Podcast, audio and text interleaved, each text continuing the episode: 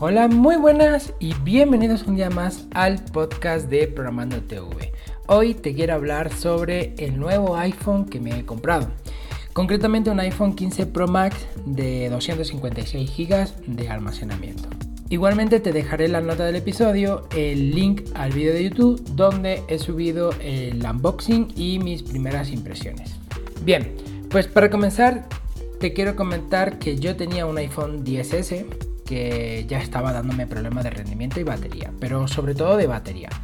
La degradación que tenía era ya del 77% y unido a, según siempre mi, punto de vista, una mala optimización de la aplicación de podcast de Apple, hacía que tuviera que cargar la batería del teléfono entre dos y tres veces al día dependiendo del uso que le diera. Y es que yo escucho muchos podcasts. Como te comentaba anteriormente, también estaba teniendo problemas de rendimiento. En ocasiones, cuando estaba realizando tareas donde tenía que usar o cambiar entre varias aplicaciones, el teléfono se calentaba hasta el punto que tenía que usarlo con funda. Bajaba automáticamente el brillo de la pantalla y obviamente también el rendimiento. Todo esto unido también a que mi pareja tenía un teléfono todavía más antiguo, un iPhone 6S, pues me decidí a comprar uno nuevo para mí y heredarle mi 10S a ella. Partiendo de esto y sobre todo de los problemas que estaba teniendo con la batería, como te decía, había días que tenía que cargarlo hasta tres veces, me decidí a comprar el modelo Max. También por la pantalla, la verdad, es mucho más cómodo ver las cosas en una pantalla más grande. Este modelo también tiene un extra en el apartado de las cámaras, concretamente tiene el zoom de hasta 5x, pero esto no fue algo que me inclinara a decidirme por este modelo, la verdad.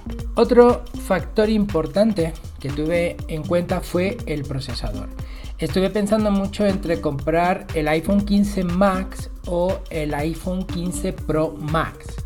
Pero sinceramente, y siempre desde mi punto de vista obviamente, me parece un insulto por parte de Apple y por el precio que pagamos que el iPhone 15 monte un procesador del año pasado. Que sí, que podemos hacer todo lo que queramos con ese chip, pero entonces que me lo deje al mismo precio del iPhone 14. Como digo, es mi punto de vista. Y es por esto que me decidí a comprar este iPhone 15 Pro Max. La verdad es que no puedo estar más contento. Llego al final del día con entre un 60 y un 70% de batería dependiendo del uso que le dé. Sí, nunca, nunca he bajado de ese nivel de batería en los días que lo estoy usando. A excepción de los dos primeros días que estuve instalando aplicaciones y probando bastantes cosas, pero ni aún así bajé del 50% de batería en un día.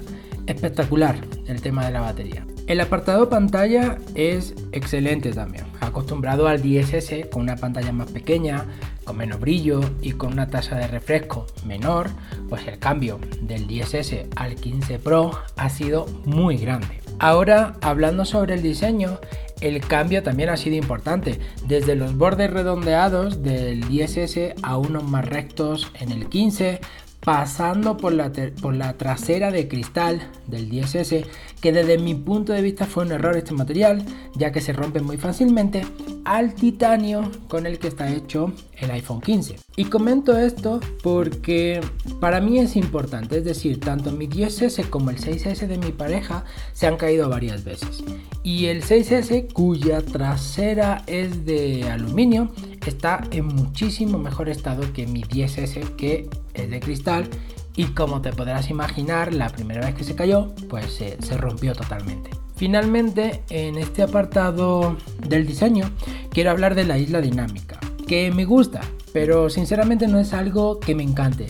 Creo que es una forma elegante de resolver o más bien de maquillar o esconder un problema de diseño que tenemos actualmente, de querer teléfonos todo pantalla y la necesidad de tener una cámara frontal.